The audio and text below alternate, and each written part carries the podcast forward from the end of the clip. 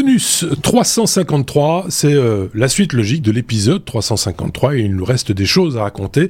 En tout cas, euh, mes petits camarades ont des choses à raconter, à savoir David d'un côté, Bonjour David, et puis de l'autre Xavier. Bonjour Xavier, euh, puisque c'était vous qui étiez dans l'épisode 353. Si vous n'avez pas encore vu ou entendu l'épisode 353, vous pouvez aller le regarder quand vous le voulez. Il n'y a pas de... Quoique cette fois-ci, il y a peut-être une petite liaison entre les deux. Mais bon, peu importe, ce sont des informations qui normalement tiennent debout euh, toutes seules, comme on dit. Donc euh, ça, ça devrait fonctionner quand même aussi.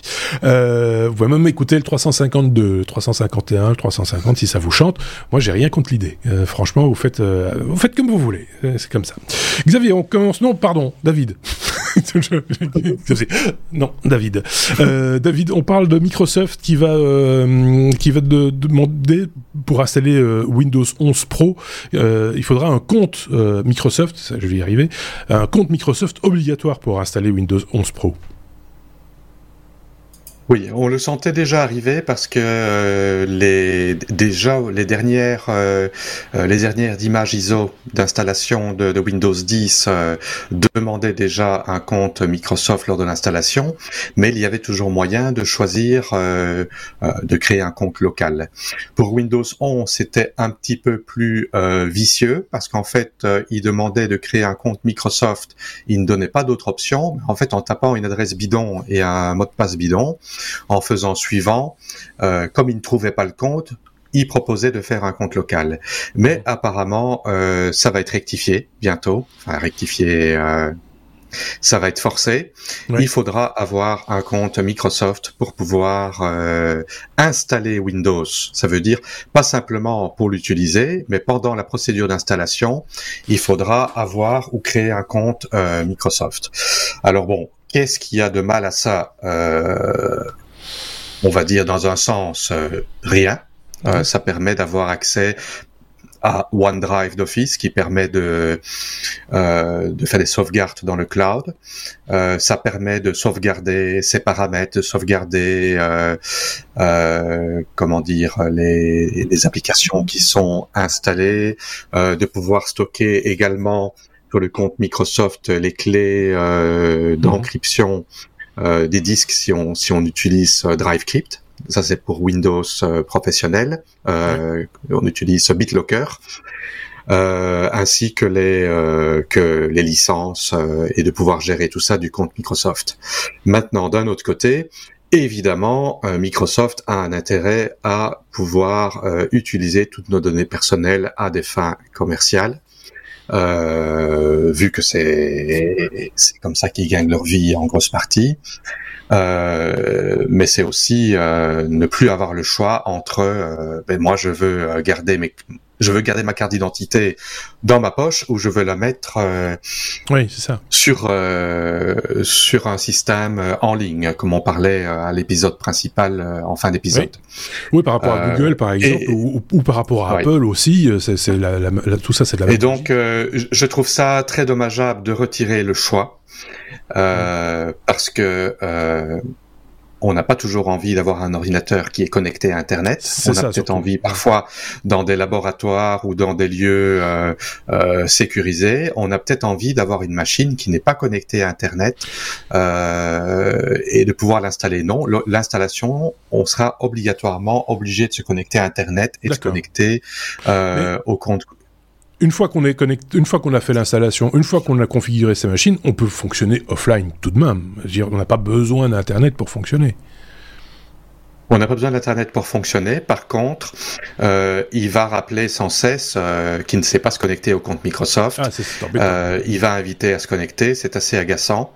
Euh, j'ai personnellement essayé et c'est, ben, j'ai simplement essayé et tout simplement euh, là je suis euh, venu en Belgique, ben, mes laptops n'avaient pas de configuration Wi-Fi au début donc quand je les ai démarrés, ben, malgré que je n'ai pas fait l'installation avec un compte micro, oui parce qu'il y a deux choses, on peut avoir un compte Microsoft installé euh, pour euh, pouvoir installer les applications et tout ça du, du Microsoft Store, mmh. euh, mais on peut également avoir, comment dire, se connecter à son PC via un compte Microsoft plutôt que d'un login et un mot de passe. et là, un des avantages, c'est que quelqu'un qui a oublié son mot de passe et qui n'arrive pas à s'en rappeler, s'il a un compte Microsoft, en récupérant le mot de passe du compte Microsoft, le compte Microsoft lui permet de récupérer l'accès à son compte. Oui, c'est ça. Ça, c'est un avantage quand même. Donc, euh, voilà, il faut, faut, le voir comme ça. Quoi. Euh, Xavier, un avis là-dessus rapidement ou pas? Bah écoute, il a, il a tout dit. Je me demande juste en pratique comment ça va être euh, pour les pour les installateurs, euh, les professionnels qui installent des clients, des, des ordinateurs pour leurs clients. Alors on sait qu'il y a des modes qui permettent de d'installer ça et finalement qui finalisent la configuration pour les clients. Mais quand on veut aller plus loin et vraiment configurer l'ensemble du PC pour le client, ça va peut-être être un peu moins pratique du coup. On verra. Est-ce qu'il va pas justement pour des pour les professionnels avoir des, des, des outils pour pour créer des distributions en gros euh, qui qui permettent Oui, il en existe déjà. Ça existe déjà, mais parfois tu veux aller plus loin et tu veux vraiment préconfigurer l'ordinateur pour que la personne n'ait plus rien à faire du tout. Plus, rien du tout. Euh, oui, et, et, voilà, ça sera sans doute plus gênant. Oui, donc, euh, enfin voilà, il faut passer à Mac. Hein. Qu'est-ce que tu veux que je te dise?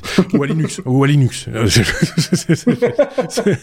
ne voudrais pas m'embrouiller avec, euh, avec, avec, avec qui que ce soit. Ok, bon, allez, on passe à la suite parce que euh, je vous rappelle qu'un bonus, c'est 15 minutes maximum. Flight Simulator fait plaisir aux fans de Maverick, Xavier. c'est vrai que c'est la sortie cette semaine, enfin en tout cas, la, enfin, ça dépend quand vous nous écoutez. Donc là, maintenant, ces temps-ci, il y a le Top Gun 2 qui, qui, qui sort qui est, où qui est sorti alors en Belgique, je crois que c'est le 27 mai. Je crois que c'est le 27 mai. Euh, alors ici, c'est une annonce qui, a qui avait déjà été faite euh, lors de l'I3 2021. Euh, comme quoi, il y avait une extension qui va sortir pour le très connu, très apprécié Microsoft Flight Simulator. Donc euh, on parle assez peu de jeux vidéo ici. Ici, c'est un jeu vidéo, mais c'est beaucoup plus que ça. C'est une réelle simulation euh, de vol avec, euh, pour les fans de Maverick, une extension dédiée à Top Gun. Alors, on n'en sait pas beaucoup plus, mais on va certainement pouvoir pouvoir piloter les avions du film avec un niveau de qualité. Si vous avez vu les dernières images, ça fait un moment que je n'avais plus regardé des images de, de, de Flight Simulator, mais c'est vraiment impressionnant. On arrive à un rendu rendu qui est quasiment cinématographique. Euh, et euh, voilà, donc les, fans de Maverick vont pouvoir euh, essayer de reproduire les combats et les, les prises de vue qui ont été faites dans le film. Contre toute attente, j'ai lu une critique juste avant de d'entamer de, ici l'enregistrement. Il paraît que c'est pas mal le Top Gun 2 si on exclut les dialogues.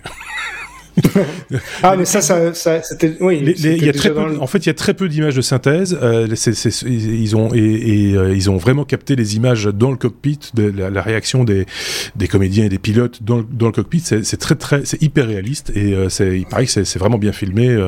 Sur, à ce niveau-là, c'est une vraie réussite, paraît-il. Mais moi, je l'ai pas vu. J'ai voulu à un moment faire l'école royale militaire pour pour être pilote de être, être, pilote de chasse. Évidemment mes lunettes m'en ont empêché. Ah mais euh, Top Gun est, est encore aujourd'hui le, premier, une des références en termes de, prise de vue aérienne. Déjà euh, à l'époque, il a été très longuement inégalé. Alors que c'était aujourd'hui, quand on le regarde, c'était quand même très répétitif et très euh, voilà. Un, mais mais ça, tout, tout, tout, Alors je parle pas du scénario, je parle vraiment des prises de vue. Et petit rappel, l'extension est gratuite. l'extension pour Flight Simulator est gratuite. Si tu regardes bien le film, je pense qu'il y a la même scène qui est utilisée deux ou trois fois, mais en les inversant euh, systématiquement. C'est la même image en fait, mais qui a été inversée à deux, deux, ou trois reprises. C'est un peu euh, à un moment donné, quand t'as l'œil, ça devient un peu casse-pied. Mais bref, passons à autre chose. on va parler de de, de, de, drivers, de deux drivers open source pour Linux, euh, David Voilà. Donc, euh, comme je le mentionnais... Allô oui, oui, on t'entend, mais euh, avec un peu de retard, 12 minutes à peu près. Avec un peu de retard. Ah, désolé. donc je disais, oui, comme je le mentionnais dans l'épisode principal avec la nouvelle du, du de l'algorithme de, de, de, protection de, de minage qui a été craqué, ben le groupe qui avait attaqué Nvidia, qui leur avait volé leurs données, avait fait plusieurs euh, requêtes. Une, c'était de désactiver le LHR et une deuxième, c'était euh, que Nvidia euh, sorte leur driver en open source. Et Nvidia sort leur driver pour Linux en open source. Alors j'ai trouvé ça vraiment très intéressant, mais très très intéressant et bien en même temps. Mhm. Mais euh, ça faisait Nvidia ne voulait pas sortir leur driver en open source, il n'en était pas question. Euh, euh, les gens pouvaient danser sur leur tête, et là maintenant, Nvidia sort un driver Linux open source. Mhm. Je trouve ça très bien. ça ou bien les hackers le publier oui, oh, mais, ça, mais reste, ça reste magique. la combinaison des deux nouvelles et le hack récemment et les requêtes des hackers, je trouve que ça fait beaucoup pour être juste une coïncidence. Oui, c'est ça. Euh, c'est évident. On n'a pas payé. mais on va le faire quand même. Parce qu'on a, voilà. C'est, euh, non, mais c'est une très bonne nouvelle, effectivement, parce que euh, il, existe des applications, par exemple, de traitement vidéo, de traitement 3D, etc., d'excellentes factures qui tournent sous, Linux. Mais le, problème que l'on rencontre assez fréquemment, en tout cas, quand on ne veut pas mettre trop d'argent en, jeu, c'est justement d'avoir des, GPU correct entre guillemets sans, devoir euh, passer à, des trucs pro euh, qui coûtent très très cher et là ça, va ouvrir des perspectives à, plein de gens qui vont pouvoir euh, se faire une bonne configuration et, en restant dans dans le dans, l'univers Linux qu'ils chérissent tant donc ça c'est une, bonne nouvelle. et, le fait que ça soit open source va permettre éventuellement à des gens qui sont un peu un peu je veux dire qui ont le nez fin de pouvoir débusquer des bugs et d'avoir un driver bien stable sous Linux, ça va profiter à tous les utilisateurs de Linux pour ceux qui sont le plus, les plus aguerris, quoi. Hein, là, euh, ceux, qui ont vraiment le, enfin, voilà,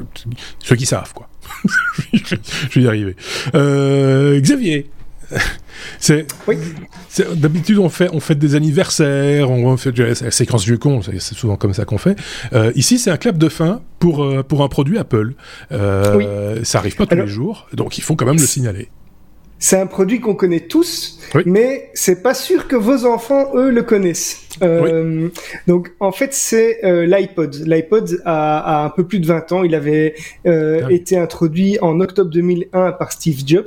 en 2014, ils avaient déjà arrêté la production du, modèle tout à fait classique qui avait un, gros bouton qui était d'ailleurs breveté, hein, avec cette espèce de, de cercle avec les, les boutons play, fast forward, etc. sur les côtés. en 2017 ils avaient euh, abandonné les iPod Nano et les iPod Shuffle qui étaient des tout petits, tout petits lecteurs euh, pratiques pour ceux qui couraient, etc. Et puis on a eu l'iPod Touch qui ressemblait, en fait, c'était une copie conforme de l'iPhone euh, premier du nom et mhm. qui ne servait que à tout sauf à tout ce que l'iPhone faisait, sauf le, téléphone, en gros, dédié à la musique. Euh, et cette, cette euh, iPod Touch a été mis à jour avec son écran tactile pour la dernière fois en 2019. Alors, euh, j'allais dire Google, mais c'est pas ça. Apple va, euh, Apple a annoncé qu'ils allaient stopper la production, euh, et donc l'iPod va mourir d'une d'une belle mort puisqu'ils vont arrêter la production et quand il quand il n'y en aura plus, bah, il sera plus vendu. Ouais, c'est ça. Voilà. Moi, j'ai eu un, un, iPod Touch, j'en ai eu, j'en ai eu un. Moi, j'ai été cambriolé, donc je un cambrioleur est parti avec. À mon avis, il pensait que c'était un iPhone. c'était un, un chouette appareil. Franchement, euh, euh, c'était, c'était, sympa et je l'aurais encore gardé. Je pense que quelques années euh, si, si on ne me l'avait pas volé, parce que c'était un, chouette appareil. Et puis la popularité de, de, de, du classique. Hein. certains, même après la sortie de, l'iPod Touch, auraient bien mis un, un, billet en plus pour avoir un vieux, un ancien, un classique, parce qu'il avait une, il avait une certaine gueule. C'était, ça pesait son, son petit poids. C'était, on le sentait bien dans sa poche. et c'était voilà, c'est ça qui a démocratisé aussi la, la musique. En, en gros, l'usage de la musique et, de pouvoir dire bah j'ai pas à choisir entre mes, mes 3 ou 4 CD préférés quand je pars en vacances. Euh, je peux partir avec toute ma collection euh, Et ça a contribué très très fortement au succès d'Apple. Hein. Je veux dire, l'iPod, pour moi, si Apple a été autant, autant utilisé par les jeunes, etc., euh, en tout, quand je dis les jeunes, c'est plutôt ceux qui ont maintenant déjà 30, 30, 30, 40 ans à l'époque, et qui utilisent tous des Mac maintenant, je pense que c'est en partie à, cause ou grâce à, à l'iPod. Il je disais en 5 secondes. Oui, 5. J'ai eu un Apple Touch également. Ça a été mon premier et mon dernier appareil Apple. ah ben voilà, c'est dit, ça valait vraiment la peine d'être dit. Merci beaucoup David. Merci euh, Xavier, c'est la fin de ce euh, bonus évidemment. On se retrouve la semaine prochaine. Passez une très très bonne semaine. À très bientôt. Salut.